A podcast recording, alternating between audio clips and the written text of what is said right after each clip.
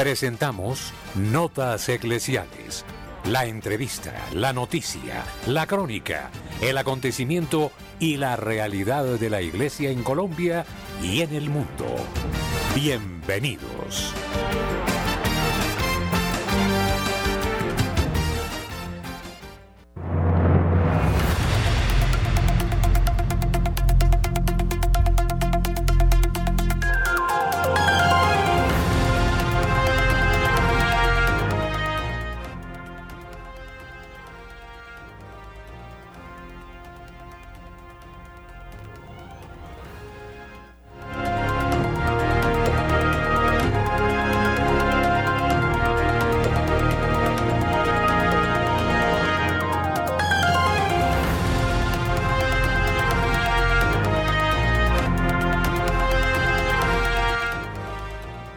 Amables de Radio María, buenos días.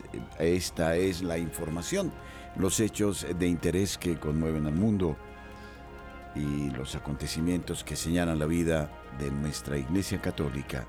Luis Fernando López, Camilo Ricaurte, este servidor, el Padre Germán Acosta, les acompañaremos en los próximos minutos.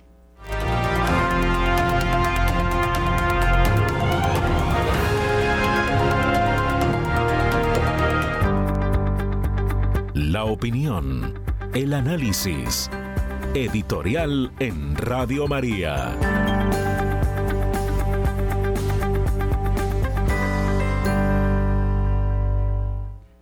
Madre Teresa de Calcuta señalaba al aborto como el pecado terrible que trae maldiciones a la humanidad entera.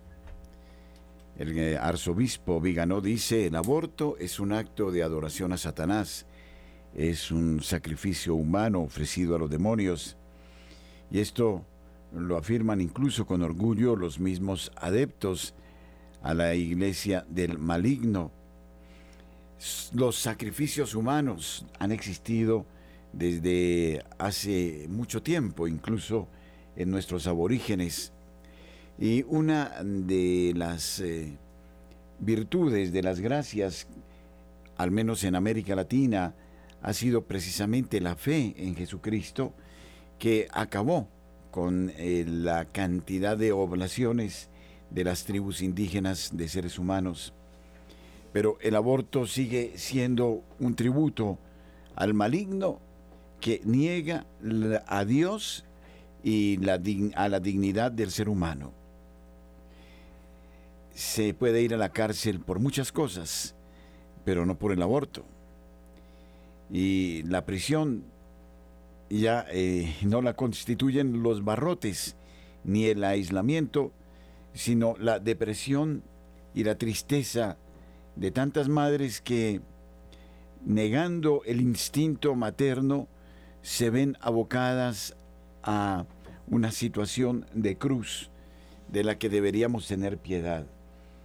En la mayor parte de los casos, la decisión del aborto es impuesta como una moda, como un estilo de aquellos eh, libertinos y libertarios que negando a Dios generan un mundo de desastre, de tristeza.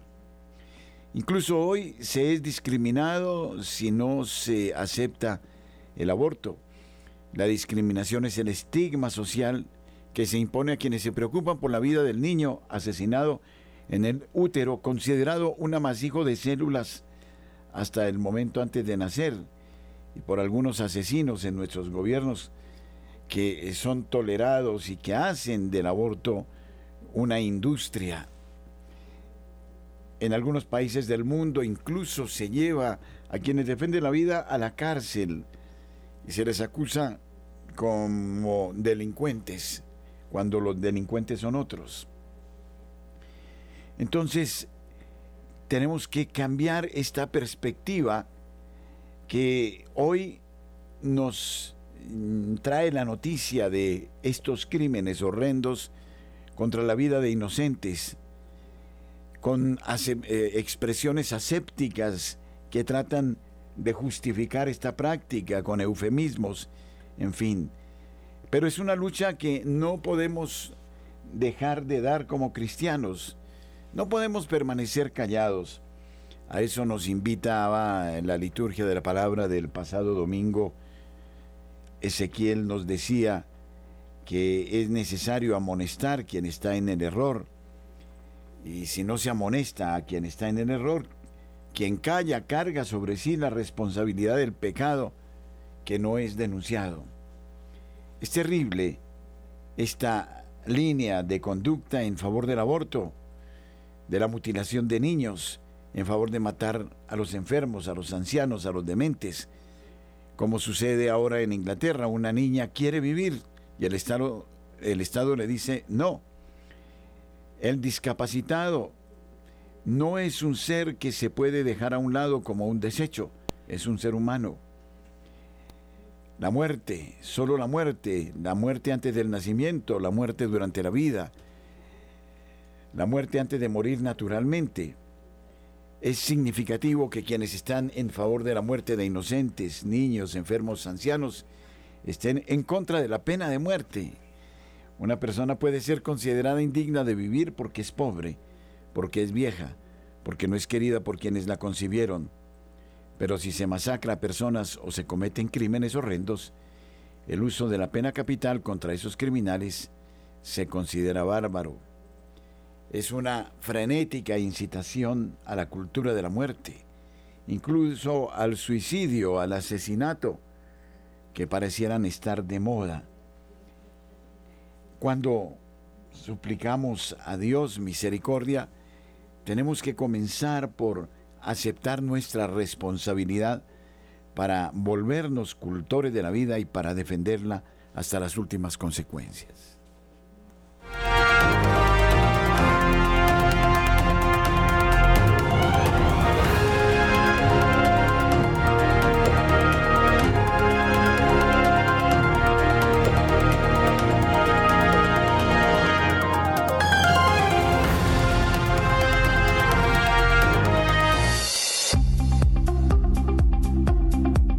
En el satélite Radio María.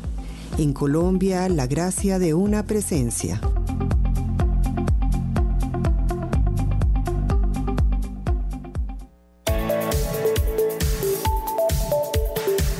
El personaje. Radio María.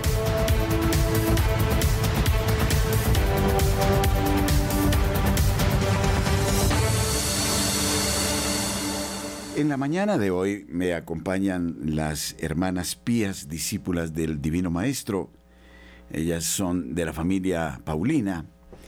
Están con nosotros la hermana Gloria Salinas, ella es, eh, superiora de una de las casas de las hermanas pías discípulos en la ciudad de Bogotá. La hermana Rosa Roitz y la hermana Margarita Restrepo, con quien departimos en el pasado programas de liturgia en eh, nuestra radio. Y me complace que ellas estén con nosotros porque están preparando el centenario de su fundación. Hermana Gloria, qué gusto, buenos días. Buenos días, padre. Complacido de tenerla en esta mañana en Radio María. Hermana Rosa, mucho gusto, ¿cómo estamos? Padre, buenos días, gracias por cedernos este espacio en esta emisora tan importante donde llegan tantas, escuchan tantas personas la emisora y uno escucha ecos del bien y de la evangelización que hace Radio María. Le agradecemos mucho, Padre Germán, el habernos dado este espacio. Hermana Margarita, buenos días. ¿Cómo estamos? Muy bien, Padre, muchísimas gracias. También un buenos días a todos los oyentes, a quienes nos acompañan en este día tan maravilloso y tan especial en que hemos podido venir y ser partícipes y también hacerlos partícipes de estas abundantes gracias y bendiciones que el Señor nos regala a nosotras como congregación y también a todos ustedes porque somos una misma iglesia. Por supuesto, hoy es día de San Juan Crisóstomo, doctor de la iglesia. Y precisamente las hermanas están aquí para hablarnos del centenario de su comunidad, que se está preparando para el próximo mes de febrero. Sí, nosotras nacimos el 10 de febrero de 1924 en Alba, Italia.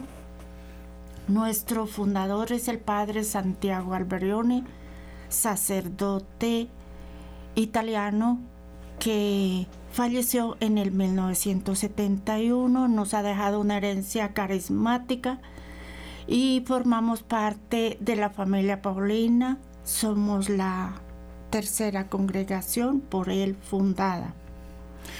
En estos 100 años de gracia que Dios nos ha concedido, que nos concede y que nos está concediendo, hemos tenido, tenemos como principio cuatro etapas para desarrollar en este año especial para prepararnos a dicho evento de la congregación.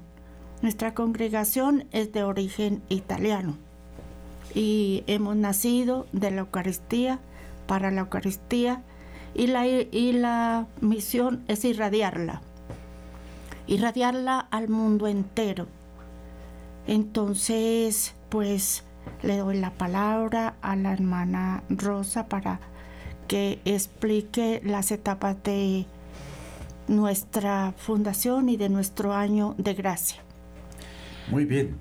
Entonces, eh, precisamente, yo quería puntualizar el carisma específico de ustedes como tal que le da el padre Santiago Alberione, que en un cierto modo dijéramos la diferencia de las Paulinas que conocemos tradicionalmente, hermana. Sí, padre, bueno, las pías discípulas, como dijo la hermana Gloria, eh, somos la tercera rama de la familia Paulina.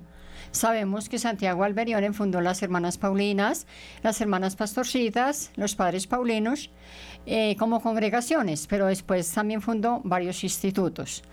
Eh, dentro de la familia Paulina, nosotras, las pías discípulas, somos la raíz que alimenta el árbol, el árbol de la familia Paulina. Él sintió la necesidad de que alguien sostuviera desde la raíz. Sabemos que la raíz no se ve, se siente y sostiene. Entonces, por eso nos fundó para nosotros es la rama contemplativa para desde la oración eucarística perpetua sostener no solo el árbol de la familia Paulina, sino sostener la iglesia. Somos el corazón de la iglesia. Por consiguiente, las hermanas pías discípulas tenemos una misión muy importante donde debemos engendrar vida, porque la raíz es la que da vida al árbol, el corazón es el que da la vida al ser humano, entonces somos en la iglesia el corazón y en la familia Paulina la raíz del gran árbol. Por eso tenemos la adoración eucarística perpetua, también para representar a la humanidad ante el sagrario.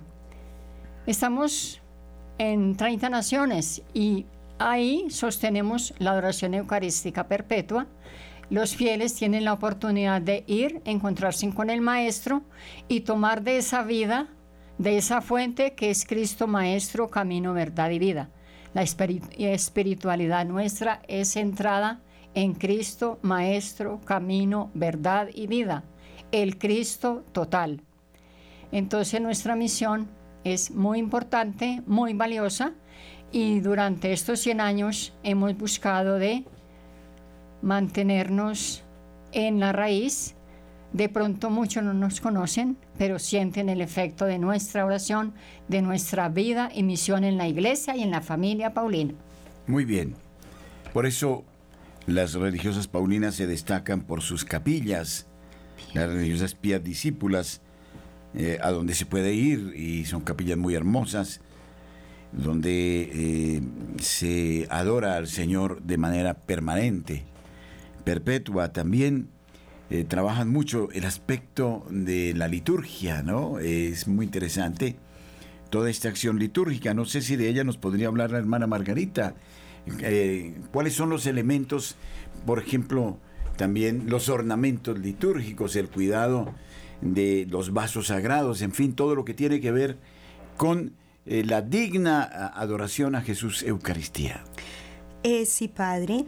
Nosotras en nuestra dimensión litúrgica lo que hacemos es custodiar de alguna manera la memoria y la transmisión de la fe.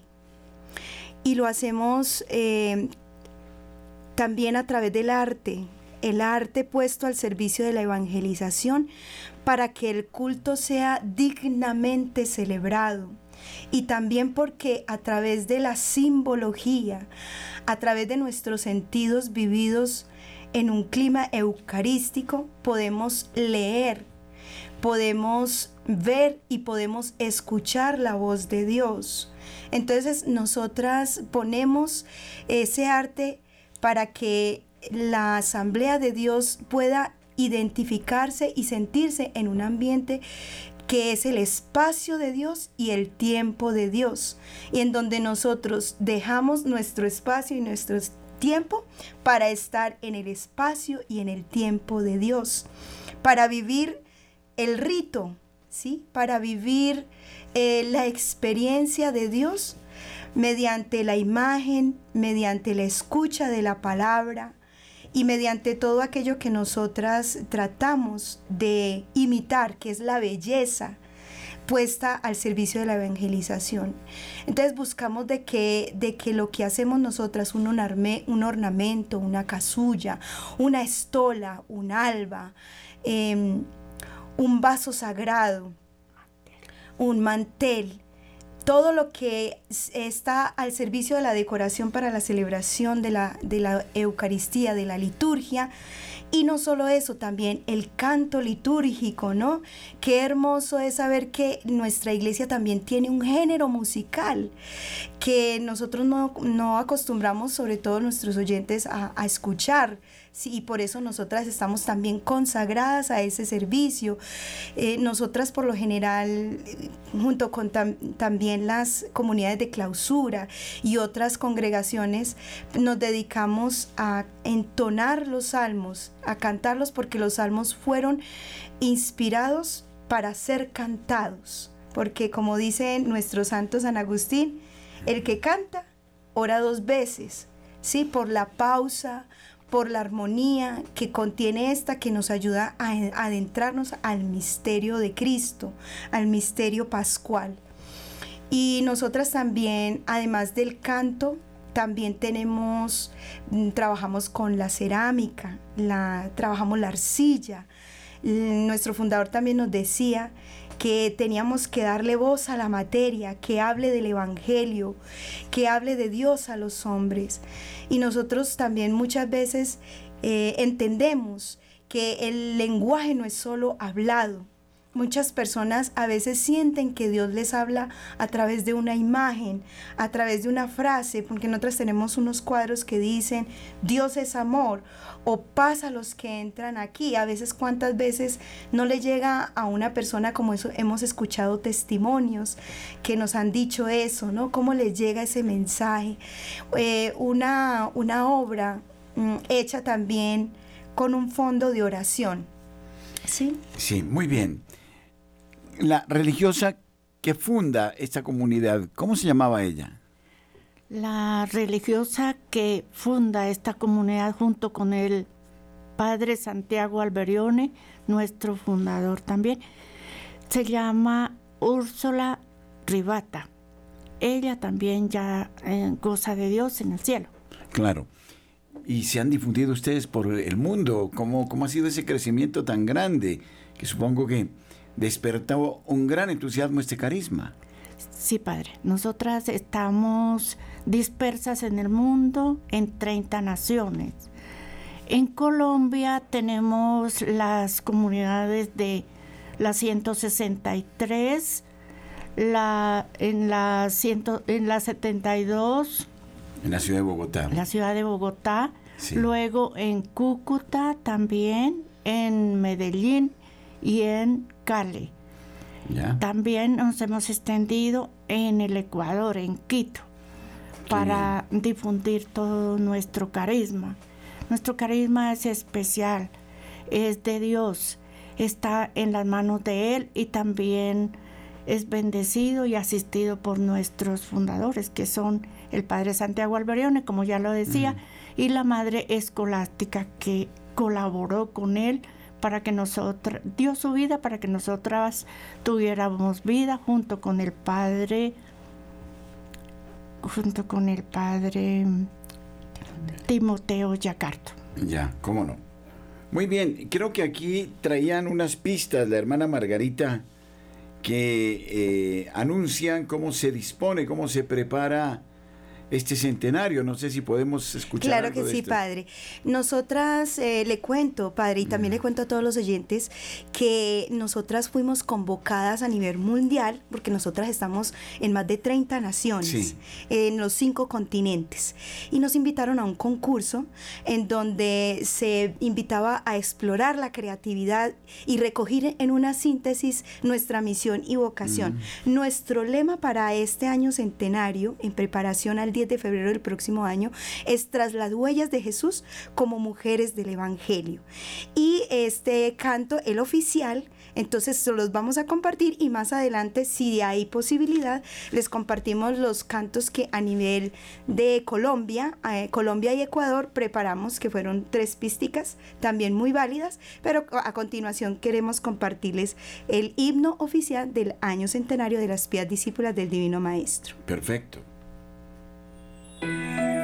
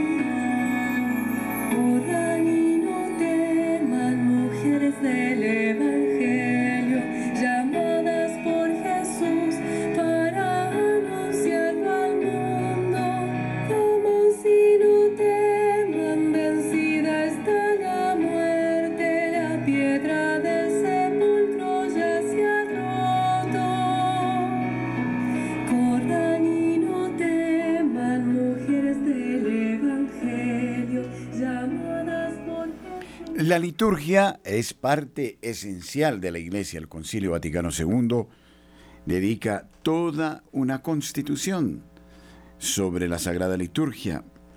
Y las pías discípulas son comunicadoras, pero no desde un aspecto abiertamente editorial de los libros católicos, sino que comunican a través de la propia liturgia, que es una acción sagrada de la Iglesia que expresa, como nos lo enseñaba en algún momento la hermana Rosa aquí, la, la realidad divina a través de los signos que nos traen la gracia de Dios a través de los sacramentos y de las distintas eh, celebraciones eh, de la iglesia. Bueno, desde ese punto de vista creo que la misión de ustedes es una misión, diría yo, también muy delicada, es muy importante porque es llevar las almas a Dios, al contacto con el Señor, a través precisamente de la celebración litúrgica, hermana. Sí, padre, y la celebración litúrgica por excelencia es la Eucaristía. Decía el fundador, acercar las almas a la Eucaristía. Pero la difusión, la, dimensión litúrgica debe ir también más allá. Preparar a los fieles para los sacramentos. De hecho, bastante tiempo estuvimos aquí en Radio María con la catequesis sacramental, donde la gente despejaba muchas dudas al respecto, porque a nivel de los sacramentos hay muchas dudas. Entonces se nos dio este espacio y fueron momentos de verdad donde la gente pudo expresarse, eh, también lo, lo menos bueno que veía y aclarar muchas dudas. Entonces la responsabilidad nuestra es esa, acercar los fieles a la Eucaristía, pero también prepararlos para los diferentes sacramentos, el bautismo, la Eucaristía, la confesión, el matrimonio, eh, pues de pronto es una dimensión que no se ha explotado mucho por la porque pues no tenemos muchas vocaciones, pero en la medida de nuestras posibilidades hemos de pronto difundido y hemos aportado eh, no solamente en Radio María, también en el Minuto de Dios. Fue un tiempo donde pudimos también dar a conocer no solo los sacramentos, sino los libros litúrgicos, porque la liturgia es muy amplia y sabemos que la liturgia, más que palabras, es vida, la liturgia es vida. Entonces, si una forma para hacer vida a la liturgia es en la Eucaristía, donde tenemos las dos mesas, la mesa de la palabra y la mesa de la Eucaristía, y también la Eucaristía comunión. Entonces, el trabajo nuestro también es como invitar a los fieles a revalorar, a retomar. ¿Cómo es eso que después de la pandemia muchos siguieron en pandemia escuchando la Eucaristía por radio, pudiéndose movilizar? No, la Eucaristía es comunión, por lo tanto debemos acercarnos a los templos a compartir con la comunidad, porque la Eucaristía no es solitaria, la Eucaristía es comunión.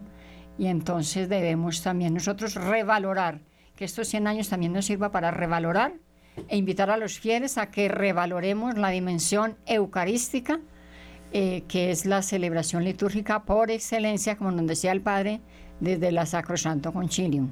Claro, en las visitas pastorales en una época, ahora también, pero en una época, eh, cuando los obispos visitaban las parroquias, eh, en los informes que se dejaban, el obispo hablaba del estado de los libros litúrgicos, de los ornamentos, del cuidado del templo, de todo esto.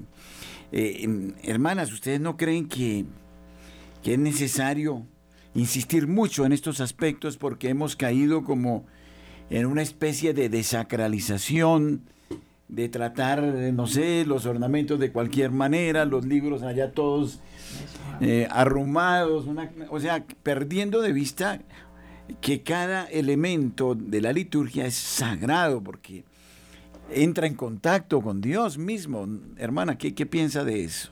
Sí, padre, gracias. Pues eh, los ornamentos son elementos sagrados. Por lo tanto, tenemos que nosotros tener el cuidado único. También hay la disposición de la iglesia a través del orto que nos indican qué ornamento debemos utilizar cada día. No podemos utilizar todos los días el mismo ornamento si no, nos lo sugiere el ordo, que ahí está indicado qué ornamento se puede utilizar. Luego están los vasos sagrados que son, digamos, muy sagrados, porque es en donde se, se celebra la Eucaristía, donde viene Jesús a manifestarse en el sagrario manifestarse en cada persona, manifestarse en el templo, en cada mañana o en cada tarde, en cada celebración. Bueno, luego la, la iglesia o la capilla, el lugar en donde vamos a celebrar, no va a ser un lugar que sea menos adecuado o que sea eh, poco tenido en cuidado, sino que debe ser un lugar, como lo dice, sagrado.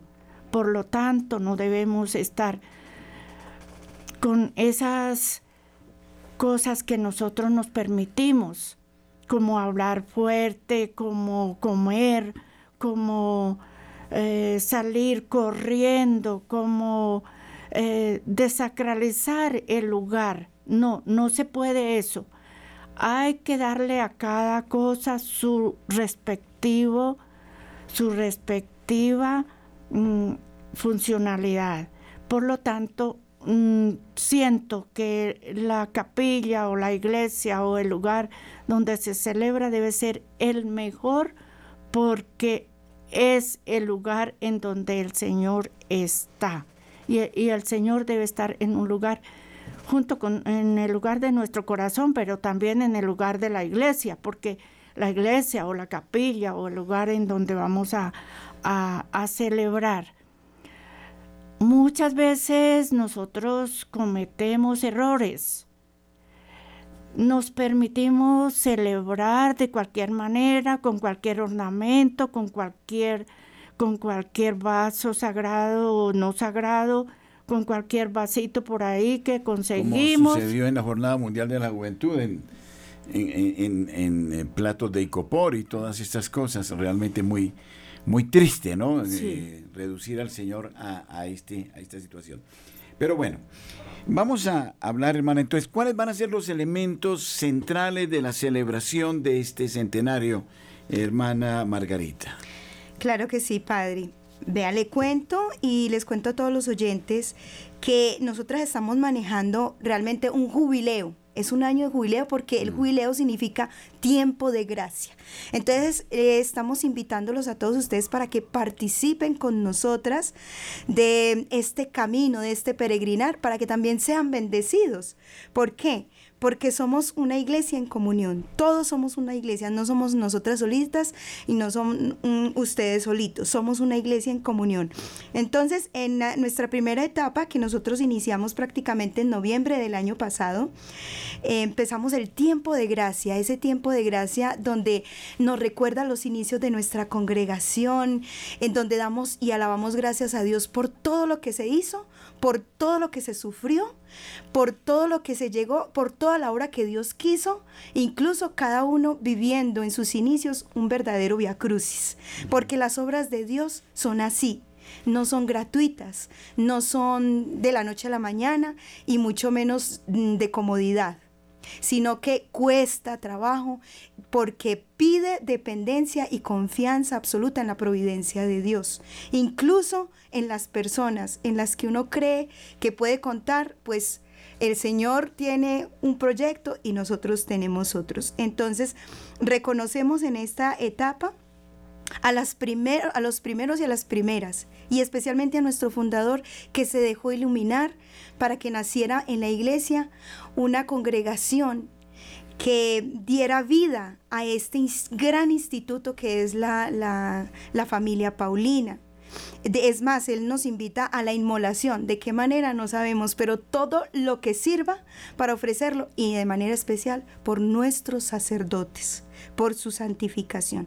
En la segunda etapa, vamos, vivimos el tiempo de retorno y de perdón, porque nuestra congregación vivió un periodo de incomprensiones, incluso al punto de llegar a, una, a un decreto de muerte.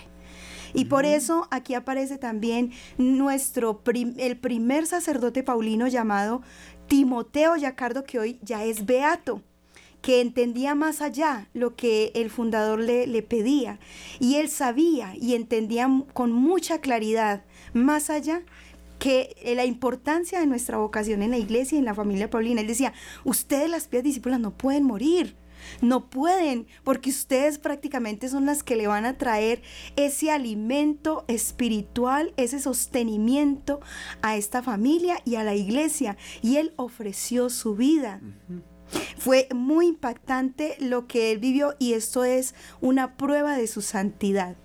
Entonces también junto con esto el retorno al perdón, perdonar también las heridas que se produjeron, ¿no? A veces también en nuestras familias tenemos esas situaciones de heridas. Entonces también los invitamos a ustedes a que en compañía de nosotros aprendamos con la ayuda de Dios a sanar, especialmente con la Eucaristía, con el contacto con la palabra de Dios, a orarla, a meditarla, a encontrar ese espacio con Dios.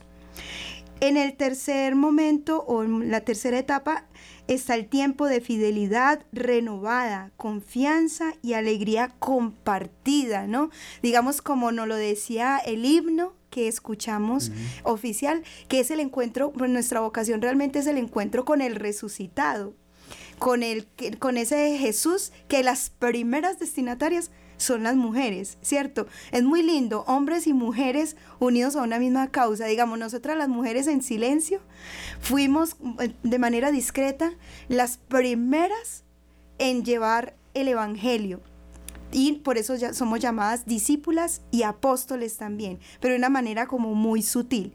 Y los ya los nuestros eh, apóstoles que fueron los que dieron la vida, entregaron todo para fundar esta iglesia, así también en nuestra congregación nosotras eh, reconocemos la fidelidad eh, renovada en nuestros primeros hermanos y hermanas y en nosotras mismas que estamos trabajando y seguimos luchando por esta causa y de seguir eh, motivándonos a vivir nuestra, nuestra vocación y misión en esa confianza, pero también en, en la alegría porque no hay, no hay, cosa más terrible que uno hacer las cosas obligado, ¿no? Mm. Sino en la espontaneidad de Dios. Y también ya en este momento en que nos preparamos de aquí hasta el 10 de febrero, con la ayuda de Dios, estamos viviendo el tiempo de conciencia renovada. Es decir, esto ya lo sabemos nosotras, ¿cierto? Eh, esa renovación también implica que otros, por ejemplo, con usted, esta oportunidad que usted nos da, Padre, de que la gente que nos está escuchando sepan y conozcan nuestra vocación y misión y la importancia que tenemos nosotros en la iglesia. Oren por nosotras, Oren por nuestras vocaciones. Oren para que haya unidad en las familias, para que vuelvan los valores cristianos y así renazca la vocación en los hijos e hijas que tiene el Señor destinadas para las diferentes congregaciones en la iglesia. Muy bien, toda una labor que no es simplemente celebrar un centenario, sino todo un proceso de formación, de conciencia, de profundización en el carisma propio y al mismo tiempo de contagio de todos los fieles. Yo creo que de eso se trata esta entrevista, ante todo que nos unamos a las pías discípulas en el centenario de su fundación. Ante todo, felicitaciones por esta efeméride tan importante, maravillosa. Y estaremos muy atentos entonces a cuanto vaya sucediendo. Ustedes nos lo pueden ir contando también y con muchísimo gusto en nuestra radio lo daremos a conocer. Eh, eh, debo confesar que en la primera jornada mundial de la juventud que se hizo, no sé si la hermana Rosa se acordará, yo tenía que ir a Francia, a París, a la decimosegunda jornada que se hizo allá y no tenía dónde hospedarme. Me acogieron las pías discípulas en un, eh, una población muy cercana a la ciudad de París. De modo que tengo este recuerdo también y conocí allá en, eh, cerca de Montmartre su, su librería, su lugar de exposición de todos los elementos litúrgicos.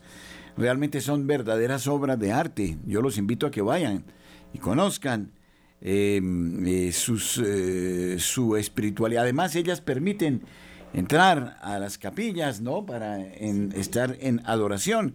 Muchos laicos van ya como práctica de su adoración eucarística a las capillas de las religiosas. Les agradezco de corazón su presencia. Muchísimas gracias, hermanas. Padre, Dios lo bendiga, infinitamente agradecidas con este espacio que nos regala y gracias también a todos los oyentes que se han comprometido a escucharnos y les pedimos nuevamente su oración por nosotros claro, y por el Padre Ramón y por esta hora tan bonita que es esta emisora de Radio María. Yo también quiero agradecerle muchísimo al Padre Germán porque siempre a lo largo de la historia nos ha abierto las puertas. Y ustedes también de vez en cuando, allá hemos ido a hacer retiros, eh, a pasar unas horas con ustedes siempre. Son lugares muy amables y de un ambiente espiritual muy alto. Y siempre estarán abiertos también para los sacerdotes, para los fieles, para que quienes quieran encontrarse con el Señor. Están nuestros espacios disponibles, nuestra capilla sobre todo, para hacer jornadas de retiro. Y como decía el padre, siempre hace parte de estos 100 años, el padre Germán Acosta. Muchas gracias, muy querida. Porque nos ha abierto siempre las puertas, hemos estado muy cercanas para nosotros poder difundir, darnos a conocer y aportar algo desde nuestro carisma en la radio. Muchas gracias. Padre. Muchas gracias, Padre. A Gracias, ustedes, Dios Dios, les bendiga. hermana Gloria, muchas gracias.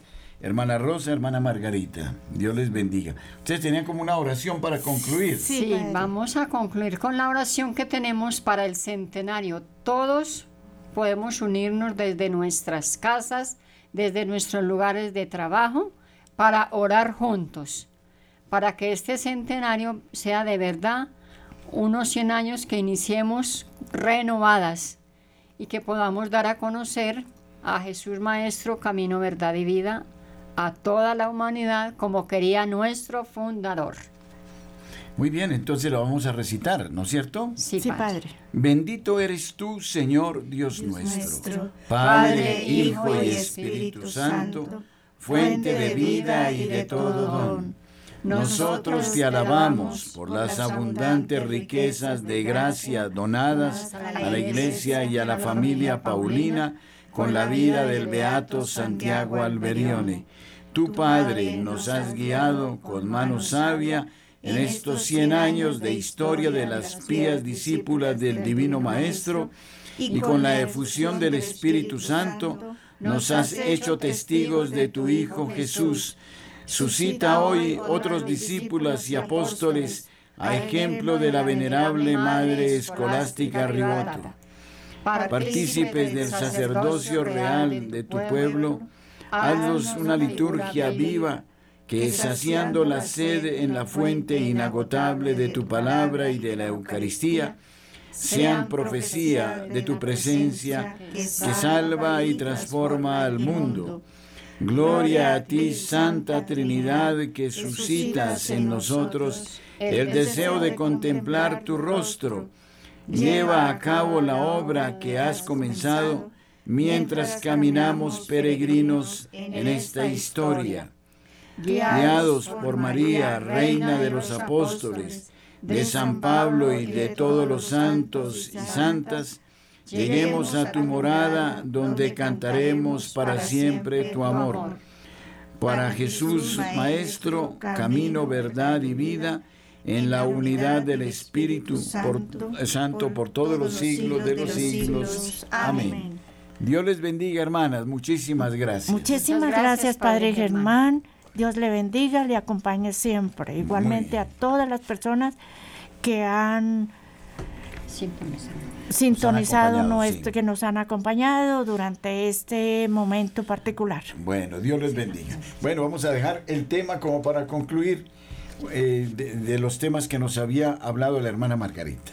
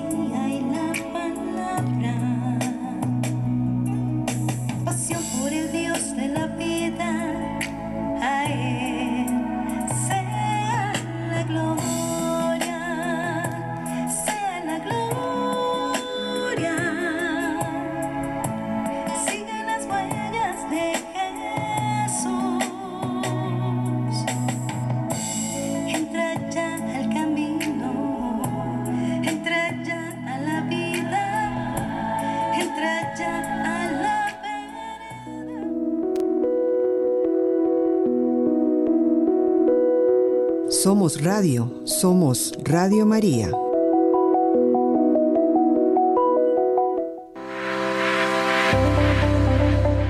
Ven y tómate un chocolate con María, es la invitación que hacemos a nuestros oyentes en la ciudad de Cali. Nos reuniremos el sábado 16 de septiembre en el Club de Ejecutivos. Dirección, Avenida Cuarta Norte, número 23 DN65, Barrio San Vicente. Estaremos desde las 3 de la tarde y hasta las 7 de la noche.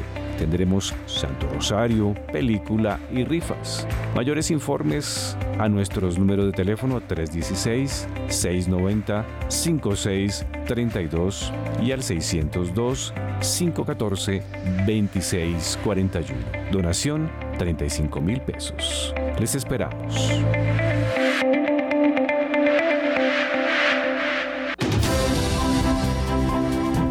Nuestros corresponsales tienen la palabra en Notas Eclesiales.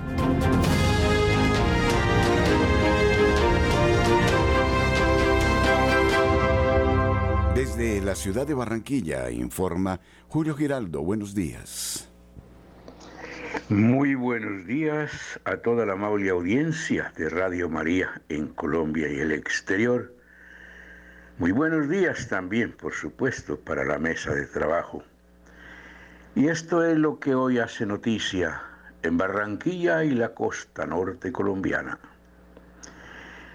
La violencia sigue maltratando a todo Colombia y especialmente a estos departamentos del Atlántico que años atrás eran remansos de paz y que hoy se han convertido en nido de grupos subversivos, de grupos criminales. Por ejemplo, en Malambo, un tranquilo municipio muy cerca al aeropuerto Ernesto Cortizos, en donde la gente vivía en completa paz. Ahora este municipio está sumergido en una ola de violencia. En menos de una semana han vivido más de siete asesinatos y no hay nadie que ponga orden en esto. Esperamos que con la ayuda siempre como confiamos en Dios y en María Santísima, la calma y la paz puedan llegar a estos lugares. Pero para compensar esto. También aquí en Barranquilla y la costa norte nos preparamos para el Día del Amor y la Amistad. El Día del Amor y la Amistad debería ser las 24 horas de todos los días, de todo el año, contando festivos y dominicales. Este Día del Amor y la Amistad se ha fijado simplemente para que el comercio aumente sus ventas, haciéndonos creer, sembrándonos en la mente que el amor y la amistad se manifiesta regalando cualquier cachivache a cualquier persona. El amor es algo muy distinto. El amor es ese que Dios nos ha enseñado y que Jesucristo vino a la tierra también a confirmar. Pero de todos modos, estas fiestas distraen un poco la mente y dejamos de pensar en la violencia. Y alerta electoral en el Atlántico. Este es otro lío que estamos viviendo en este momento. Los distintos candidatos que recorren los municipios del Atlántico la mayoría de ellos están cuestionados. La mayoría de ellos han sido sancionados en otras épocas. Además hay violencia contra ellos, hay apatía de los electores y algo muy importante que no es ningún secreto, es que la compra y venta de votos aquí se da silvestre, se da en toda parte. Entonces todo esto se crea una alerta para que de pronto en algunos municipios se tenga que suspender también las elecciones. Pero los candidatos hay que ponerles cuidado. Una frase muy antigua dice que cuando el río suena, piedras lleva. Aunque estos candidatos en este momento no estén sancionados por la ley, pues ya se sabe que no son fruta que come mono los que están lanzándose a los distintos puestos públicos. Bien, con estas noticias no poco agradables, pero que reflejan la situación del momento actual en que vivimos, desde la ciudad de Barranquilla y para Radio María, Julio Giraldo. Gracias, Julio. José Luis Hernández desde la ciudad de Medellín. Buenos días. Buenos días. Llegamos con toda la actualidad de la noticia desde la ciudad de Medellín. Atención. Grupo Éxito tocará la campana en la Bolsa de Nueva York. Grupo Éxito informó que el próximo 15 de septiembre hará el icónico toque de campana en la Bolsa de Valores de Nueva York. Con este suceso, la compañía celebra el inicio de la negociación de su acción a través de recibos de depósito americanos nivel 3, de éxito en ese mercado, los cuales empezaron a transarse desde el pasado 23 de agosto. Este evento está a cargo del presidente de la Junta Directiva de Grupo Éxito, Luis Fernando Alarcón Mantilla, y Carlos Mario Giraldo Moreno, presidente general del Grupo Éxito. Además, el próximo 20 de septiembre se hará también el toque de campana en la Bolsa de Valores de Colombia, BBC, con el que se espera dar cierre a los eventos simbólicos de la presencia del Grupo Éxito en las bolsas de Nueva York, Brasil y Colombia. De otro lado de la información, prográmese, porque empieza el Festival Coral Internacional de Medellín. Atención que la edición número 22 del Festival Internacional Coral de Medellín, José María Bravo Márquez, que se celebrará entre el 13 y el 17 de septiembre, trae una programación tan amplia como variada. Este año el festival contará con la presencia de 32 coros, tres internacionales de Argentina, Guatemala y Chile, varios nacionales de ciudades como Bogotá y Cali y una gran participación de los coros locales. Dentro de la programación se incluyen 23 conciertos, 6 talleres concierto, 2 seminarios y 4 talleres corales. La programación estará repartida en varios municipios del área metropolitana. Tendrá lugares en iglesias, auditorios, teatros, museos, colegios, clubes, hospitales y parques de Medellín.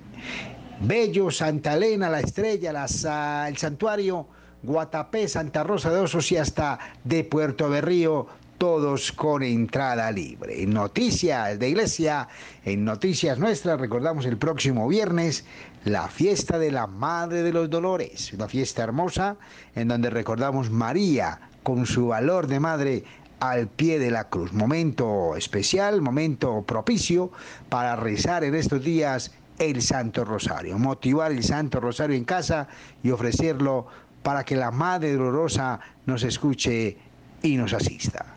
Amigos, ha sido toda la información desde la Bella Villa, informó su corresponsal José Luis Hernández. Buen día para todos. Desde Cali, Marta Borrero informa. Muy buenos días para todos. El Instituto Colombiano de Bienestar Familiar es la entidad del Estado responsable de la protección y el cuidado de las niñas, niños, adolescentes y de las familias.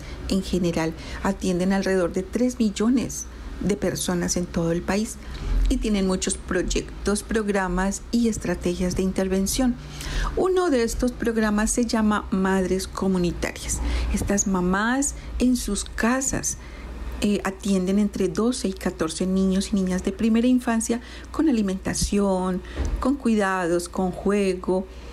Es una atención integral lo que deben brindar. Estas madres aquí en Santiago de Cali están desde el lunes reunidas protestando afuera de la sede del Instituto Colombiano de Bienestar Familiar.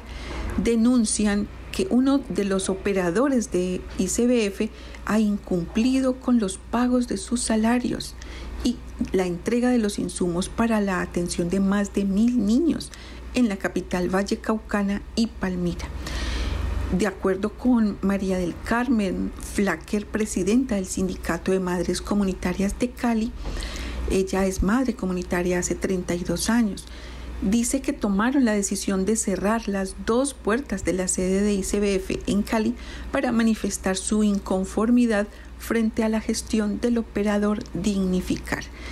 Ellas dicen que no, además de que no están recibiendo sus salarios, los mercados cuando les llegan les llegan incompletos, sin pollo, sin carne, que a ella les está tocando de su bolsillo, pues colocar allí lo que falta y que eso está sucediendo de un tiempo para acá, que están muy preocupadas y bueno, tomaron esa decisión de hacerse con carpas hechas con sábanas y todo, muy unidas para exigir su pago de salarios y los insumos completos. Dicen que el operador que no está brindando esto es el operador que se llama Dignificar. Y bueno, estaré contándoles más adelante en qué para todo esto porque son mil los niños y niñas que se quedan sin atención si estas madres comunitarias paran. ICBF, un llamado para hacer muy bien y responsablemente este trabajo con estas madres que están laborando, sí, están recibiendo un salario, sí, pero están brindando un gran servicio a las comunidades, atender en sus casas, criar a 12 niños y niñas, además de sus hijos. Entonces, oremos por bienestar familiar, oremos por estas madres comunitarias y que se logre solucionar esta situación.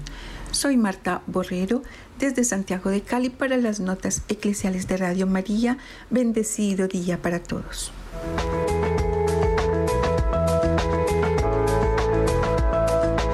En todas las horas, en Colombia, Radio María es su compañía.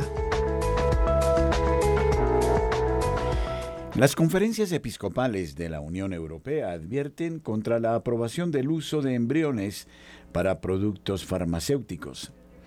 La Comisión de las Conferencias Episcopales de la Unión Europea y el eh, Bureau de Berlín publican conjuntamente una declaración en la que expresan su profunda preocupación por la posible aprobación por parte del Parlamento Europeo del uso de embriones para productos farmacéuticos.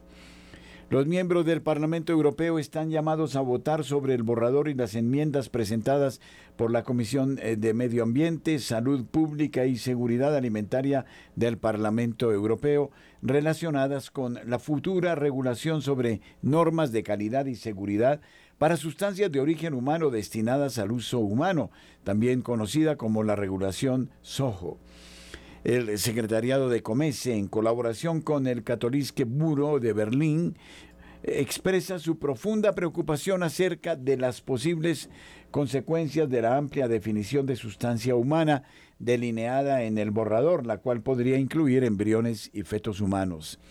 El peligro radica en la posibilidad de que tal definición pueda degradar la dignidad y el valor de la vida humana, creando una inaceptable equivalencia entre embriones y fetos y simples células de la piel o plasma sanguíneo, explica el padre Manuel Barrios Prieto, secretario general de Comese.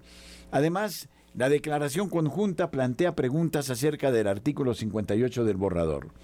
Si se aprueba, este artículo permitiría y obligaría a realizar pruebas genéticas preliminares en embriones y fetos, abriendo potencialmente la puerta a la eugenesia. Por último, el texto hace hincapié en la necesidad de, de, una mayor claridad en el borrador en lo que respecta a los derechos de los Estados miembros individuales de la Unión Europea para regular este campo altamente ético.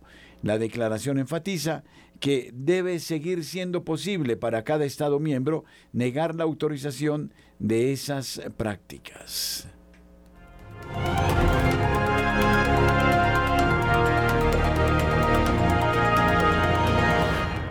El vicario apostólico en Trípoli teme que se dispare el número de muertos por las inundaciones en Libia.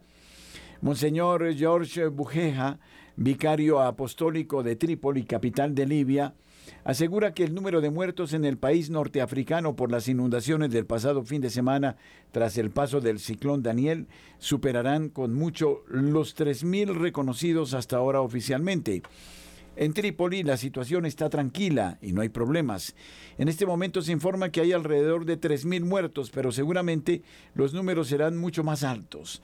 También se han encontrado cuerpos de migrantes. Estas palabras son de Monseñor Jorge eh, Bujeja, eh, vicario apostólico de Trípoli, en Libia, con respecto a las devastadoras inundaciones que afectaron a Sirenaica, la región noroeste eh, del país, del paso del ciclón Daniel.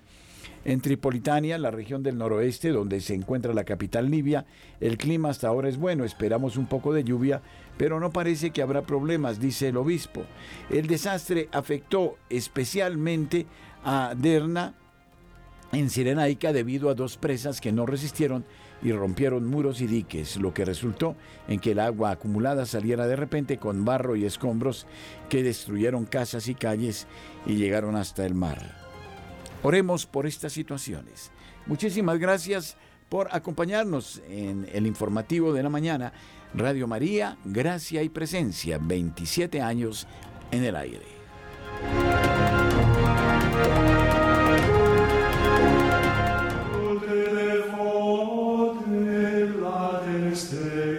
Milagros eucarísticos que confirman la presencia real de Jesucristo.